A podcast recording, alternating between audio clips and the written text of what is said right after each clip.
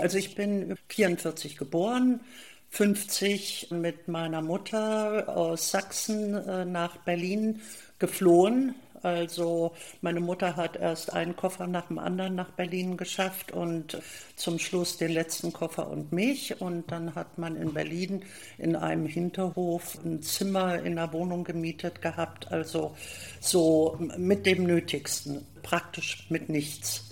Und ja, also in Chemnitz geboren, 1950 nach Berlin gekommen, eingeschult worden und ja, meine Schulzeit in Berlin verbracht. Die war eigentlich wunderbar. Wir hatten tolle Gelände, wir hatten viele Trümmer, wir hatten die besten Spielplätze, wir hatten Kleingärten, wo man äh, Himbeeren, Tomaten und was weiß ich nicht alles mopsen konnte oder irgendwo Flaschen sammeln. Das konnte man ja alles noch gut verkaufen. Alteisen konnte man sehr gut verkaufen.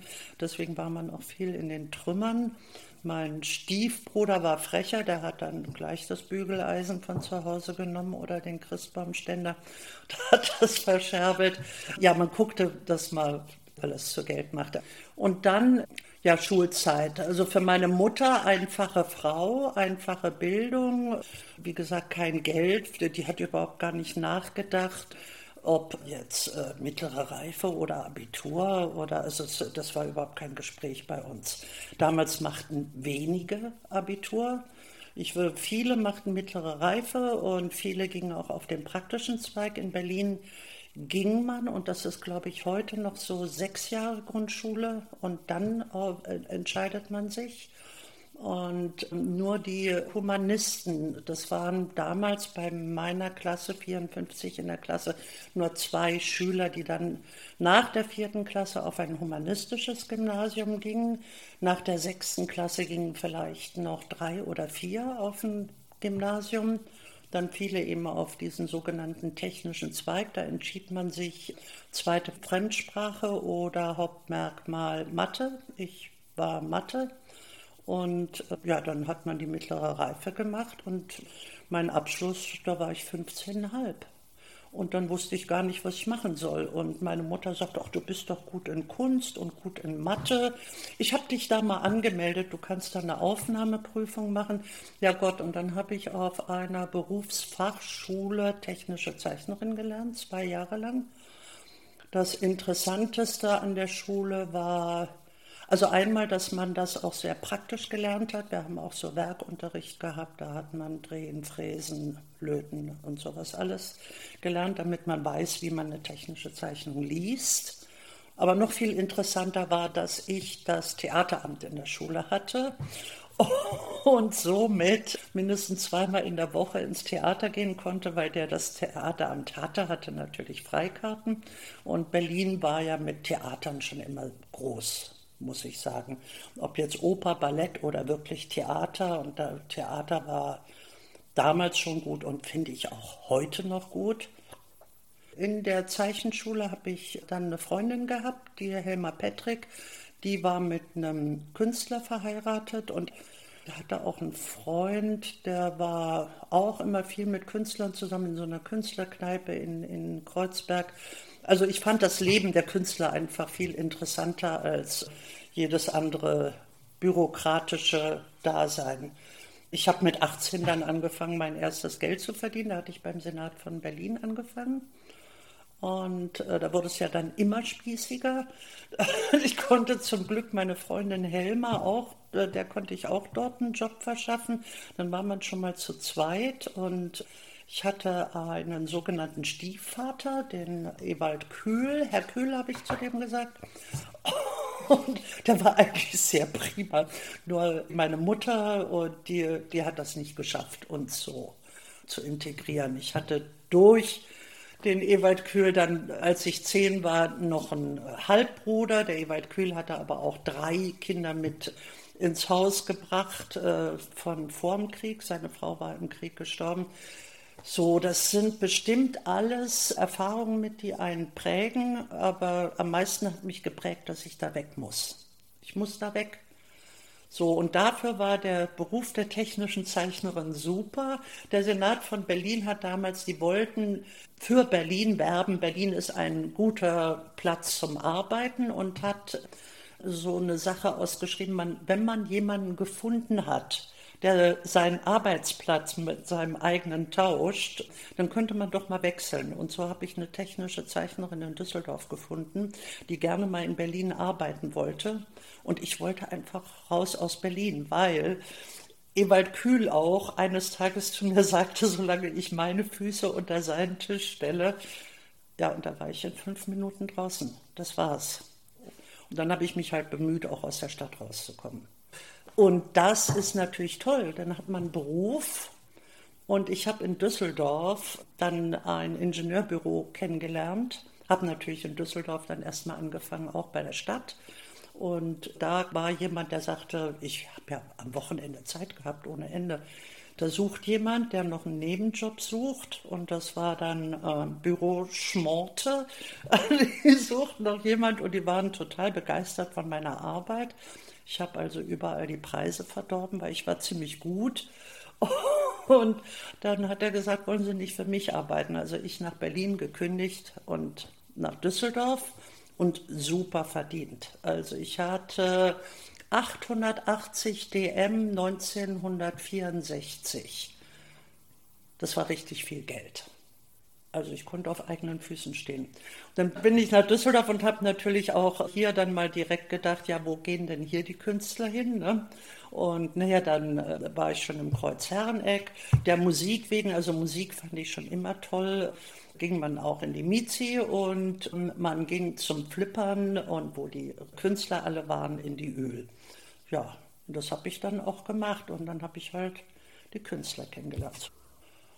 Ich habe mir natürlich auch Ausstellungen angeguckt. Das waren jetzt damals nicht gerade in den Anfang 60er Jahren so unglaublich viele, die Furore gemacht haben. Ich bin natürlich am Anfang auch noch sehr häufig nach Berlin gefahren, weil letztendlich meine Freunde immer noch da saßen und das Vertraute auch dort war und kann mich da eher sogar an eine Ausstellung erinnern, äh, Nationalgalerie zum Beispiel.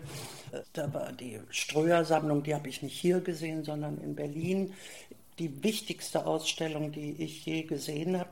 Ich kann es nicht genau sagen, wann. Ich würde jetzt sagen, so 66, 67 in Berlin. Ich wohnte zwar schon in Düsseldorf, aber wieder mal in Berlin übers Wochenende und bin mit meiner Freundin wir haben gesagt, ach, da ist eine Eröffnung, das gucken wir uns mal an. Und ich weiß noch, wir gingen in der Galerie die Treppe runter. Ich vermute heute, kann das äh, nicht genau sagen, dass es äh, René Block war. Und unten, die paar Treppen runter, da saß eine Frau in Zellophan gehüllt, barbusig, spielte auf ihrem Cello. Und das war moderne Kunst. Und ich stand völlig sprachlos und verdattert davor, weil moderne Kunst war Picasso und darüber ging es nicht hinaus. Also das musste ich erstmal so ja aufnehmen und an mich rankommen lassen. Und irgendwann stand ich da und sagte, das kann ich akzeptieren, da kann ich was mit anfangen. Wenn der Geist so weit geht, dann muss ich mal meinen Kopf öffnen. Und das war schon ein Schlüsselerlebnis, das muss ich schon sagen.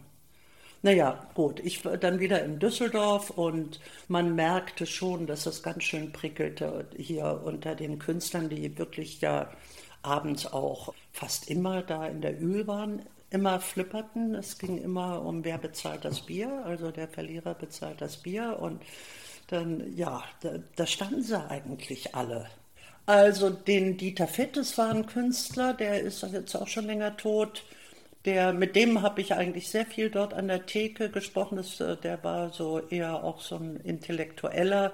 Die Immis sind natürlich aufgefallen, aber die waren ja so miteinander verschweißt. Und mein späterer Mann, der war ja dann auch, der war mit der Katharina Sieberding. Also die ließen ja auch überhaupt niemanden an sich ran. Ne? Das waren ja ganz furchtbare Typen, ehrlich gesagt. Ich kannte dann, der, der Palermo, der war immer nett. Dann war Norbert Thaddeus viel da. Der Konrad Fischer war viel da, der Anatol war viel da. Ja, klar, Gut, die Katharina Sieverding, die Ingrid Kohlhöfer. Ich weiß gar nicht, ob die Ingrid Kohlhöfer damals noch mit Palermo verheiratet war oder schon mit Chris Kohlhöfer zusammen war. Also das ging gerade so ineinander über. Ich fühlte mich in Düsseldorf gar nicht so unwohl, die, weil die Düsseldorfer in ihrer Mentalität haben die so eine Offenheit und auch so eine, so eine Freundlichkeit und man kriegt auch so einen Zugang wie, wie in Sachsen eigentlich. Und deswegen war mir das nicht so fremd wie in Berlin. In Berlin war es ja so, ich musste mir als erstes mein Sächsisch abgewöhnen, weil man sonst dauernd nur aufgezogen wurde. Ich meine, ich schätze auch einiges an dem Berliner Humor, aber der hat schon eine ganz andere Härte, während das Rheinland schon eine andere Freundlichkeit hatte, muss ich sagen. Und da war mir das mit der Spießigkeit auch erstmal völlig egal. Natürlich haben uns alle die 68er Jahre sehr getoucht und da hat man immer überlegt, wie schnell kann man in der Rolle eines Sympathisanten sein. Und das war eigentlich immer so ganz nah dran, weil man war mit dem System nicht einverstanden. Und vor allen Dingen auch nicht mit dem System unserer verlogenen Eltern. Also damit musste aufgeräumt werden. Und zwar radikal. Wir wurden dann später äh, unter diesen Gesichtspunkten beobachtet. Wir waren ja immer gut besetzt, Bullen in Zivil, aber mit Schnauz. Ne? So. Die immer an der Theke stand, die es eigentlich super fanden im Ratigerhof. Der Anatol war ja nicht nur Künstler an der Akademie, der war ja Beuys-Schüler und der war aber auch Polizist.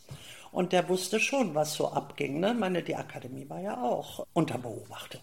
Natürlich. Konrad Fischer war auch immer in der Öl und ja, eines Tages hat er mich gefragt, ob ich bei ihm in der Galerie arbeiten will. Da brauchte ich eigentlich auch gar nicht überlegen. Da habe ich gesagt, ja gerne, klar. Also erstmal konnten wir uns so gut leiden.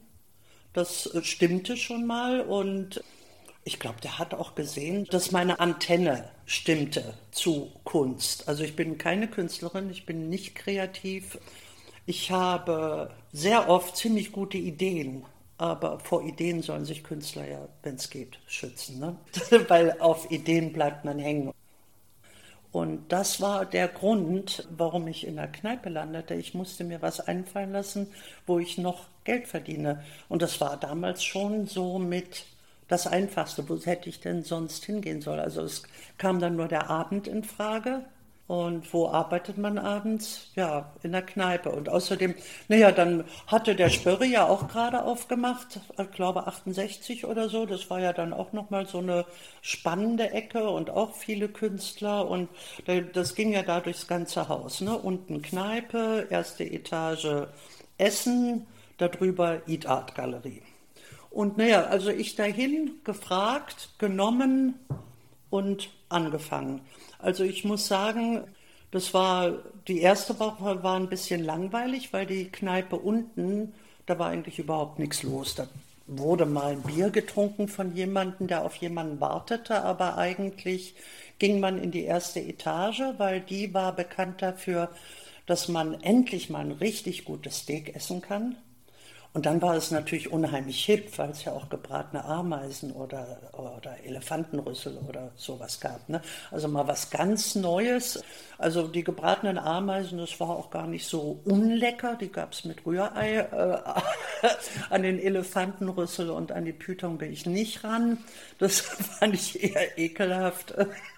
naja, und ich stand da unten und dachte, boah, ist das langweilig. Ja, und nach einem in der, in der zweiten Woche kam ich dann mit meinen Schallplatten unterm Arm dahin und habe dann mal da die Musik von Carlos Schröter zur Seite geräumt und habe meine Platten aufgelegt. Ja, und ich würde sagen, die Woche danach war der Laden voll. So einfach geht das.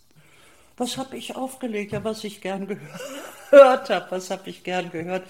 Damals schon Jimi Hendrix, Velvet Underground, also das, was gerade wirklich richtig gut war, Doors, Nice, Uriah Heep. Ich habe, also was fällt mir ein? So, ja. Ich hatte in Berlin ja auch schon Konzerte gesehen. Ich habe da Mothers of Invention gesehen zum Beispiel. Also wenn man da einmal so angestochen wird, dann hat man da, ich, ich will jetzt einen Anspruch nicht mit Hoch und Tief vergleichen, aber sagen wir mal mit einer Richtung. Ich habe dann auch hier in Düsseldorf Jimi Hendrix gesehen und äh, ja, was soll man da dann auflegen? Also das waren die Platten, die ich hatte. So viele waren es nicht, so viel Geld hatte ich auch nicht, aber so ein Päckchen war es schon und die Leute mochten mich. Das habe ich schon gemerkt. Ich habe gute Laune verbreitet und ja, und dann die Musik und gezapft. Ich habe dann unten eigentlich auch das Ding alleine in der Hand gehabt, so ungefähr. Wenn es sehr voll war, dann stand der Carlo Schröter da und strahlte, dass er mir ein Tablett nach dem anderen voll machen konnte. Ich ging dann immer durch den vollen kleinen Raum, ne? obendrauf gleich das Schildchen mit dem Wechselgeld. Dann war eben auch Eat Art Galerie und waren auch Eröffnungen und die großen Immis kamen dann auch manchmal, griffen sich ihr Bier vom Tablett und verschwanden und zahlten nie. Und ich habe immer gedacht, boah, eines Tages kriege ich die. furchtbar, furchtbar, ein saumäßiges Benehmen. Rüpel, würde ich sagen. Also sie fielen auf. Dann habe ich halt bis 71 beim Konrad die Arbeit gemacht. Also da habe ich in der Torbogen-Galerie gesessen, in so einem Holzkasten und habe das will ich Ihnen lieber nicht erzählen. Das geht nicht. Ich habe ab und zu ein bisschen Shit verkauft, damit ich mein Geld verbessern konnte. Palermo kam gerne zu mir. Also so in solchem Maß, ganz klein. Ne? Ich bin nirgendwo hin, aber dann kam der manchmal und sagte, äh, hast du was, was du kannst mir was verkaufen? Nee, ansonsten hat man überhaupt nicht viel gemacht. Man hat alle vier, fünf Wochen wieder Postkarten frankiert, weil eine neue Ausstellung angekündigt wurde und war eben zugegen, wenn Besucher kamen und hat das dann auch aufgeschrieben, um dem Konrad das dann weiterzuleiten. Also ich habe dann schon mich auch so sehr gerne um diese Hintergründe gekümmert, so was bedeutet das, was die Hanne da Boven da macht oder wie soll ich den Korridor von Bruce Naumann verstehen oder das fand ich schon oder Douglas Hübler, der dann nur so Sätze an der Wand hatte oder auch Lorenz Wiener. Also das, ich fand es für mich einen irren Input. Das war toll. Dann habe ich da gesessen, habe geraucht und der Konrad hat mir nicht gesagt, dass so ein Sammler, Herr Ströer, auch kommt. Der war natürlich der beste Sammler Deutschlands und hat das meiste Geld für Kunst ausgegeben. Und ich hatte geraucht und der macht die Tür auf, sah mich rauchen und ist gegangen und hatte von der Ausstellung nichts gekauft. Also da gibt es ja auch Geschichten. Ne? Meine, der hat ja dann auch so viel vom Beuys gekauft, was man ja heute toll noch in äh, Darmstadt sehen kann. Ne? Und der Beuys, der ist dann in dieser Sitzung des Ankaufs und so immer mal raus, weil er heimlich eine raus rauchen musste. Der Ströer hätte sonst nichts gekauft. Ja, später, 71 im Frühjahr, lernte ich ja den Immi kennen. Und da hatte ich auch immer noch ein bisschen beim Konrad gearbeitet. Und da habe ich ein paar Sachen für den Immi gemacht, da so ein paar Linienzeichnungen. Ich war ja technische Zeichnerin. habe dem da seine 250.000 Zeichnungen vollendet. Da fehlten nicht mehr viel, da fehlten vielleicht noch zwei, drei Bücher. Aber es sind ja sechs Schränke voller Bücher von vorn und hinten zu Beginn. Irgendwie habe ich ja auch gedacht, dass das macht doch so alles gar keinen Sinn. So, dass ich hier kneipe, eigentlich verdiene ich mein Geld in der Kneipe besser als bei Konrad Fischer. Dann bin ich noch mit einem Mann zusammen, der, der Konrad würde den Imi nicht ausstellen, der schätzte seine Arbeit sehr, aber die haben sich wohl an der Akademie ziemlich viel gezopft und das stand ein bisschen dazwischen. Da habe ich gedacht, irgendwie passt jetzt was nicht mehr so gut. Und dann habe ich gedacht, ja, kannst ja eigentlich auch selber eine Kneipe machen. Ne? Da hatte ich dann auch schon inzwischen im Domino mal einen Tag gearbeitet, im Desaster mal einen Tag gearbeitet. Und dann hieß es, das Domino kann übernommen werden. Die Ingrid Kohlehöfer arbeitete da im Domino, da, so habe ich die näher kennengelernt. Da haben wir zusammen das Domino übernommen und das haben dann Imi und Palermo uns renoviert. Rot gestrichen, rote Neonröhren rein. Das waren, das waren nur 30 Quadratmeter groß. Das war super. In der Mitte Eingang links und rechts so wie Schaufenster, in denen man so sitzen konnte. Hier war die Bar und man konnte den Laden ganz alleine bewältigen. Die Musik auflegen, den Kaffee kochen, das Bier zapfen, die Gläser spülen, also alles alleine. Man hatte dadurch wenig Ausgaben und natürlich auch wieder war sehr musikgeprägt. Also so, sagen wir mal, die Boxen waren riesig und dann Ken mal so richtig voll, volle Dröhnung zu hören, das war schon ganz toll. Überhaupt auch Ken in Düsseldorf als Konzert im Cream Cheese zu sehen, war auch super. Tolle Erfahrung.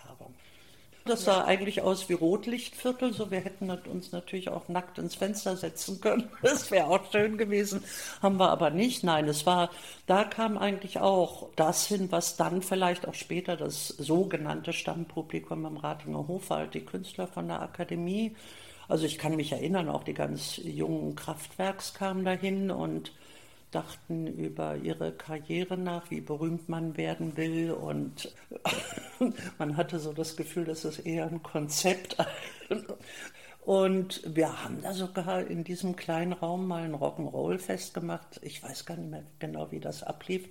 Also wir waren immer, immer im Visier der Polizei, klar, weil sahen ja auch alle anders aus, als man normalerweise aussah. Die die Jungs hatten alle fast längere Haare als die Frauen und die Musik und so laut. War vielleicht ein Glück, dass es hier Sperrstunde gab.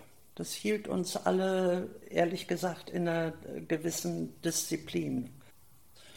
Ich hatte da für sowas nie ein Konzept. Für mich war das Geld verdienen. War hier noch in Düsseldorf am Real College, wollte mein Abitur nachmachen. Ich wollte eigentlich Jura studieren und ich habe dann nach einem kleinen Latinum abgebrochen, weil ich schwanger war. Und das war einfach too much. Ne? Also schwanger, Domino, kein Geld und noch zur Schule gehen. Also irgendwas musste ich sein lassen. Also das Geld brauchte ich. Schwanger wollte ich sein. Ja, so kam es. Ne? 74 wurde dann auch die Olga geboren. Und kurz vorher haben wir den Ratinger Hof übernommen. Und äh, ich meine, wir sind ja keine Wirtschaftsleute oder so, aber wir haben ja ganz schlicht und billig gedacht. Wir haben gedacht, hm, Domino 30 Quadratmeter und wir können von leben, die Ingrid und ich. Sie hat mal gearbeitet, ich habe mal gearbeitet. Ja, Ratinghof ist doch größer, können wir doch mehr Geld verdienen. Wir haben natürlich überhaupt nicht mehr Geld verdient, wir haben mehr Ausgaben gehabt, aber nicht mehr verdient. Also das war ein totaler Trugschluss ja, wir mussten dann ein bisschen knapsen, noch mal ein bisschen mehr Einsatz zeigen, haben bestimmt dabei auch viele Fehler gemacht. Wir hatten den Ratinger Hof übernommen, genau von der, die, von der wir damals auch den, das Domino übernommen hatten. Die sind nämlich irgendwie zu den freien Christen gegangen oder so, haben denen ihr ganzes Vermögen geschenkt und äh, ja, das war ein totaler Hippie-Laden mit Teppichen auf den Tischen. Ganz furchtbar. Ich bin da eigentlich nie hingegangen, so, aber der, der Laden hat eine schöne Größe gehabt. Na, ich würde sagen so 300. Dann war er schon knackig. Ja, im Grunde genommen haben wir an dem Hippie-Laden gar nicht so viel verändert. Wir haben die Teppiche von den Tischen genommen. Der Chris Kohlhöfer hat die Decke angemalt und hat dann so Sternchen da reingemalt. Und wir haben so kitschige Lampen geholt, weil der Ingrid das so gefiel.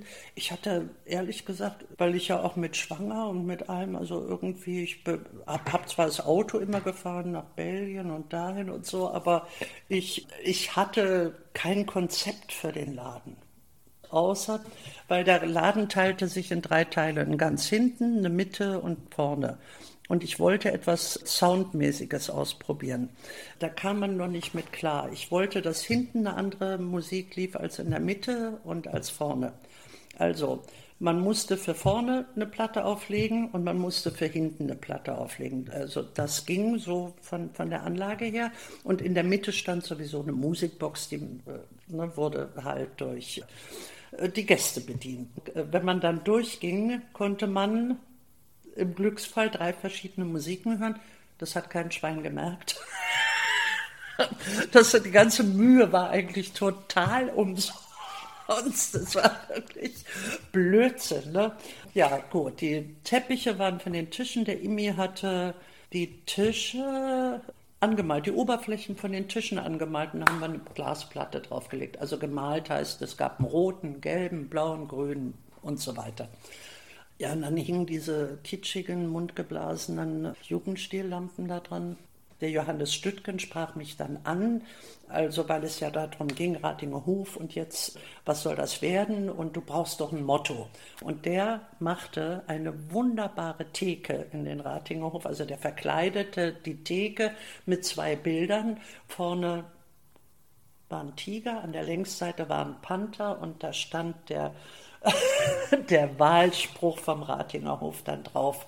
Entweder du bist heiß oder du bist kalt, die Lauen wird der Herr aus seinem Munde speien. Jerry Lee Lewis.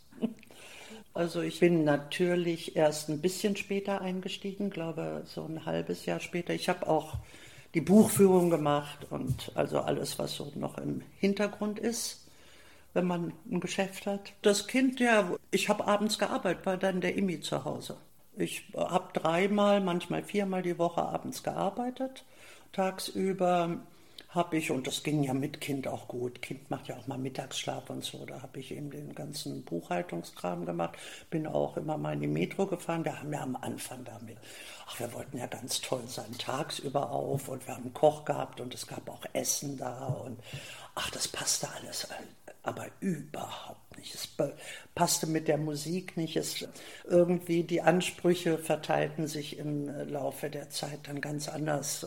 Ehrlich gesagt, bei mir ging es darauf hin, dass ich äh, gesehen habe, das kann eigentlich nur ein Musikclub sein, das kann kein Café, kein Restaurant oder sonst was sein. Ich war eventuell zu jung für Elvis. Ich meine, ich habe auch zu Hause Rock'n'Roll mit der Tür geübt und so, aber ich habe den Aufstand mit meinen Eltern noch nicht so gemacht, obwohl mir gesagt wurde, kannst du bei der Musik Hausaufgaben machen, ne? weil Schlager der Woche, Rias Berlin. Ich äh, stand so dazwischen. Dann kam ja diese andere Welle, so Velvet Underground. Ja, und dann kamen diese frischen Sachen. Und es war ja auch schnell vorbei. Also für mich würde ich sagen, zwei Jahre. Ende. Die kam so 77 nach unserer Renovierung. Also wir haben zu Hause dauernd darüber gesprochen. Der, also diese Piefigkeit. Die, also es hat uns irgendwie angekotzt, ne, dass es äh, im Ratinghof eigentlich ja in Wirklichkeit immer noch spießig aussah und es passte eigentlich so gar nicht zu uns. Und dann haben wir zu Hause gesagt, also mach da erstmal diese blaue Decke mit den Sternen weg. Und an die Holzverkleidung durfte man ja nicht dran, machte ja nichts. Ne? Aber dann haben wir eben diese Spiegel und dann habe ich gesagt, ja, Neonröhren. Aber natürlich gab es einen Flavin-Einfluss wir hatten allerdings schon, ohne dass ich Flavin kannte, wir hatten zum Beispiel weiße Neonröhren bei uns in der Wohnung an der Decke, weil ich mochte eigentlich auch schon immer klares Licht, der Emi sowieso und mit Atelier. Also so, da kam eben vieles zusammen, eigene Erfahrung, das, was andere machten und ja, und dann habe ich mir Millimeterpapier genommen und habe diese Decke im Ratinger Hof gezeichnet und habe dann den Neonröhren die Farben gegeben. Wände weiß bis, zum, bis zu den Holzsockeln und ein, eigentlich pur. Und dann passte die Musik natürlich auch viel besser. Wir sind mit der Renovierung fertig. Es war 1977, Frühjahr. Wir eröffnen. Keiner kommt rein. Die haben alle so eine Angst gehabt. Es war hell. Also man war, wenn man drin stand, war man präsent. Weil das ganze Ding war ja eigentlich eine Dauerperformance, kann man so sagen. Nicht durch mich, nicht durch das, das war kein Konzept, das hat man nur gesehen an den Leuten, die kamen. Wir haben alle zugelassen. Also es wurde damals ja schon modern. Es gab in der Altstadt Kneipen mit Türsteher. Sowas fand ich unakzeptabel. Also zu uns kam auch schon mal ein Penner rein und wenn er kein Geld hatte, hat er sein Bier gekriegt. Es gab natürlich auch Lokalverbote. Also es gab Grenzen. Man war sehr offen gegenüber Drogen, weil ich meine, ehrlich gesagt, gab es, glaube ich, so gut wie keinen Künstler außer Konrad Luke, der, beziehungsweise Fischer, der nicht kiffte. Also ich kenne, nee, der Norbert Thaddeus hat, glaube ich, auch nicht gekifft, aber der, also natürlich, die kifften alle, klar. Da gab es auch Grenzen. Natürlich gab es da Lokalverbote. Also die Fixer musste man ganz besonders beobachten, den konnte man das ja dann schon sehr schnell an den Augen ansehen. Da mussten wir uns schon sauber halten. Dealen war auch nicht erlaubt. Also wenn ich jemand erwischt habe, habe ich ein Lokalverbot gegeben. Am Anfang hat sich keiner reingetraut, weil es so, so hell war. weil, weil man konnte sich nicht verstecken, es war nicht gemütlich. Und dann zog aber doch die Musik die jungen Leute rein und die Flipper, wir hatten so eine Batterie Flipper da und ja, und irgendwann haben, haben sie es geschnallt. Irgendwann kam immer mehr. Die Punks, die fanden uns natürlich gut, weil die haben eigentlich schon gemerkt, dass wir jetzt auch anders ticken. Somit waren wir natürlich auch die besten Kritiker von denen. Also wir haben ja schnell, standen immer irgendwelche Leute auf der Bühne und so. Und wir haben ja äh, nicht einfach immer nur alles gut gefunden. Also die haben schon eine Messlatte auch mit uns gehabt. Und das war für die viel wichtiger, als nur geduldet zu sein. Und manchmal formierte sich eine Band, die gab es dann übermorgen schon gar nicht mehr oder so. Kraftwerks waren auch immer mal drin, aber die wurden auch nicht so doll beachtet. Ich persönlich fand die auch langweilig. Weil ehrlich gesagt, die sind ja über Autobahnen und Modellen nicht hinausgekommen. Man merkte auch, wenn die so im Ratingerhof standen, eigentlich stand denen auch ein bisschen der Mund offen und eigentlich wussten die für sich da gar nicht weiter, weil die Jungs oder die jungen Leute, die dann kamen, ich meine, es gab ja da mehr Bands als Publikum bald, ne? Also weil die haben ja dauernd, die waren hoch dies und das und sowas kann man machen und keiner konnte was und aber alle trauten sich und das war ja genau das Ding, was für mich Punk war das hat mit Frisur und Rasierklinge oder Sicherheitsnadel überhaupt nichts zu tun, sondern das hat mit einem Geist was zu tun gehabt. Ich war 78 im Frühjahr in New York und ja, da war ich dann halt natürlich auch im CBGBs oder eben ich war im PS1. Und das CBGBs hatte ja eine unglaubliche Ähnlichkeit mit dem Ratinghof, also dieser lange Schlauch. Und da habe ich dann zum Beispiel die Ramones gesehen. Da, da, bin ich nach Düsseldorf und da, da, fing das an, bei mir zu gehen. Ich habe gesagt, Ingrid, wir müssen tagsüber zumachen. Das äh, lohnt sich doch gar nicht. Wir machen tagsüber gerade so viel Umsatz wie derjenige da verdient. Das ist ein Zusatzgeschäft und lass uns doch auf Musik konzentrieren. Ich habe dann auch Kontakte nach England gesucht weil man ist ja natürlich auch nach England gefahren. Die ein oder andere Gruppe wollte man unbedingt sehen. Es kamen ja nicht so viele Gruppen her, ja, und dann ist man dort gewesen und dann hat man da gesehen, ja zum Beispiel die Gänger vorgesehen, spielten ja in den englischen Großclubs, spielten ja meistens drei, vier Bands an einem Abend. Ist man wegen einer hingefahren, hat eine völlig andere entdeckt dabei. So. Ja, und dann fing ich an, Kontakt aufzunehmen und die Musiker merken das ja dann auch. Wir würden ja gerne in Deutschland spielen, wer macht denn überhaupt was? Und dann fingen wir an, die Konzerte zu machen. Und am Anfang Hinten der Raum, da waren zwei Billardtische. Die haben wir zusammengeschoben, Platten drauf. Das war die Bühne am Anfang. Also ich weiß auch noch, das erste wirklich fast professionelle Konzert war Weiher. Weiher kam vorgefahren. Oh, es war 78 mit also Lastwagen, ich glaube sogar mit Anhänger standen die dann davor. Ich dachte, um Gottes Willen. dann kommen natürlich so Roadies und die kommen da rein und hier spielen wir nicht. Das war, also das war so eine lausige Bude für die. Dann habe ich mir die geschnappt, bin nach nebenan in die Pizzeria und habe so ein bisschen was erzählt, was so wie der Laden so läuft und was wir für Publikum haben und habe gesagt, sie sollen doch mal es versuchen und ich verspreche, sie werden da ein Konzert machen und sie werden es nicht vergessen. Und so war es. Also an dem Abend kam auch Ellen Banks. Ellen Banks hatte damals ja die, die Radiosendung gemacht und der fand das ganz toll, dass wir das machen. Hatte die dann natürlich gleich am nächsten Tag in seine Radiosendung eingeladen und die Leute, die waren außer sich und das haben die, die Atmosphäre, das war einfach großartig. Ja, und das wurde dann auch weitergegeben. Ich war dann auch immer mal in England auch bei Rough Trade, weil die vermittelten ja auch Gruppen. Dann wurde ja 78 das ESSO gegründet und dann wurde es auch für uns leichter, Bands nach Deutschland zu holen, weil es noch eine Anlaufstelle gab. Das kann man sonst nicht bezahlen. In Hamburg gab es auch was und so gab es praktisch drei Städte, immerhin schon mal, wo es dann für eine Stadt nur nicht ganz so teuer wurde. Ja, SO36 kam dann im August 78 dazu. Die waren dann aber im Herbst schon so gut wie pleite, warum auch immer. So kaufte sich Kippenberger dann auch da ein bei einem, der da pleite war. Und die waren ja dann im Frühjahr, haben die das ja schon an einen Profi verkauft. Also das war ja an für sich eine ganz kurze Zeit. Auf jeden Fall weiß ich noch, dass die, die das Esso aufgemacht haben, vorher dauernd im Ratinger Hof waren und fasziniert waren und sagten, sowas müssen wir in Berlin machen. Also Kippenberger war ein guter Freund von uns. Wir haben auch zwei Weihnachten gemeinsam familiär verbracht, weil er war immer gern in der Familie zu Weihnachten. Bei mir war es dann immer familiär, weil wir ja auch Kinder hatten und so. Aber also das SO 36 wurde nach dem Ratinger Hof gemacht und nicht umgekehrt. Ich hatte kein Konzept. Ich wollte selber Spaß haben. Ich stand natürlich auch manchmal ziemlich alleine da. Ne? Da holt man was, was man toll findet, holt man Glenn Branca aus Amerika und dann sind da 30 Leute. Schande. Musste ich dann zu Hause anrufen, sagen, Imi, kannst du mal vorbeikommen? Ich will die Musiker bezahlen, weil das war, ist die erste Pflicht, die Musiker bezahlen. Ne? Und ich wollte, dass mir meine Arbeit gefällt.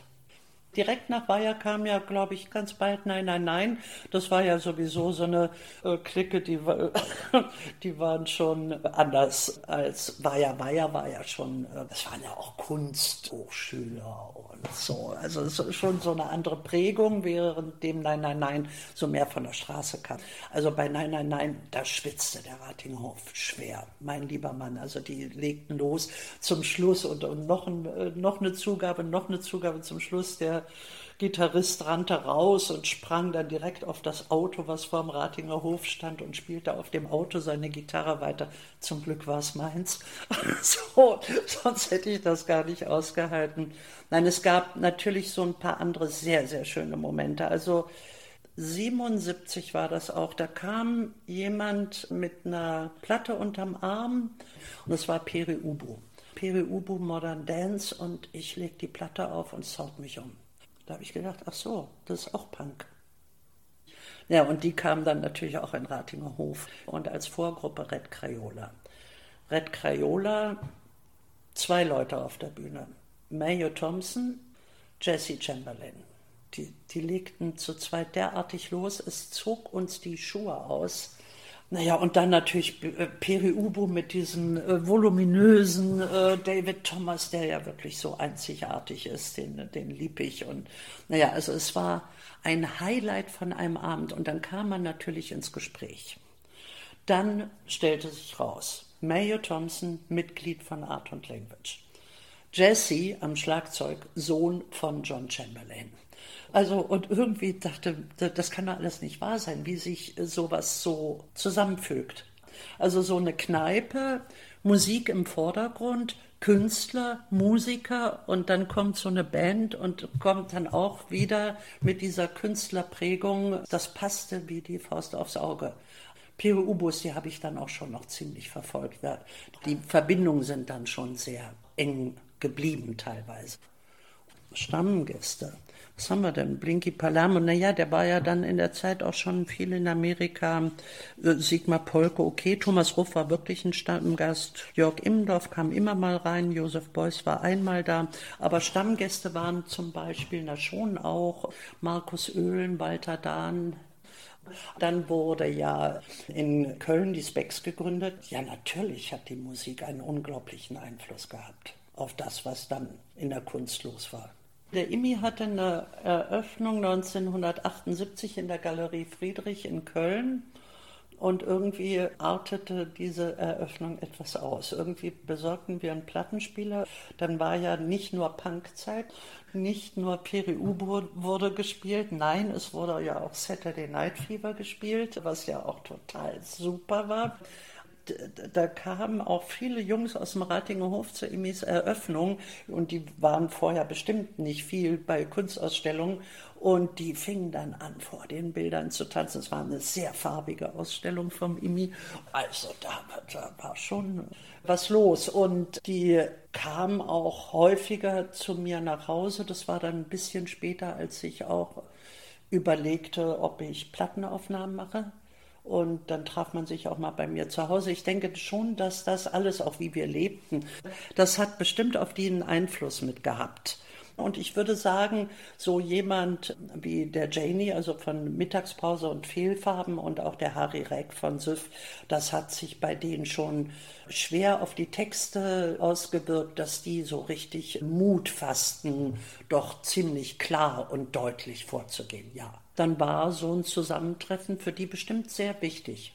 Wir waren in den 80er Jahren ganz viel in Köln in den Galerien. Da war ja auch wirklich richtig viel los, viel mehr als in Düsseldorf vieles hatte keinen Einfluss auf mich. Nee, ich fand manche Sachen auch ganz toll. Also es gibt ganz tolle Bilder von Walter Dahn, die so, die so minimalistisch sind äh, und aber trotzdem ja so figürlich.